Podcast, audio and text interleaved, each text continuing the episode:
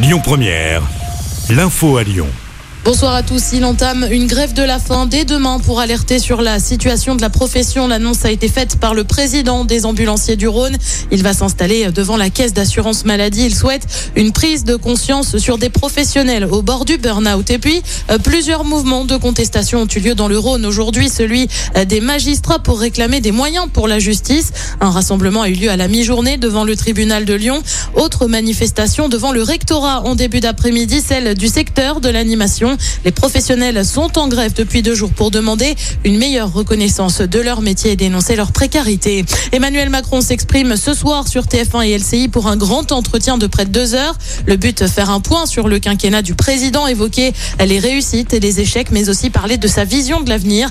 À noter que la candidate à la présidentielle du côté des Républicains, Valérie Pécresse, a elle saisi le CSA pour rétablir l'égalité du temps de parole. Jusqu'à 750 personnes vaccinées par jour à la part Dieu, un centre de vaccination a ouvert dans le centre commercial à Lyon, centre éphémère qui a été mis en place ce matin jusqu'au 8 janvier. Le but, accélérer la vaccination. L'opération se déroule au niveau 2 et le centre ne délivre que des doses de Moderna. Vous pouvez vous faire vacciner de 9h à 19h tous les jours en ayant pris rendez-vous sur Doctolib ou sans rendez-vous si vous avez plus de 65 ans. Les plus de 65 ans euh, qui n'ont pas fait de rappel de vaccin et qui ont reçu leur dernière injection avant le 15 mai voient eux leur passe sanitaire désactivé. La mesure sera étendue à l'ensemble des personnes de plus de 18 ans à compter euh, du 15 janvier à condition là aussi d'avoir eu sa dernière injection il y a plus de 7 mois. Et puis la vaccination est accessible aux 5-11 ans atteints de comorbidité. Ça concerne un peu moins de 400 000 enfants. Décision prise euh, par le gouvernement pour les autres enfants de cette tranche d'âge.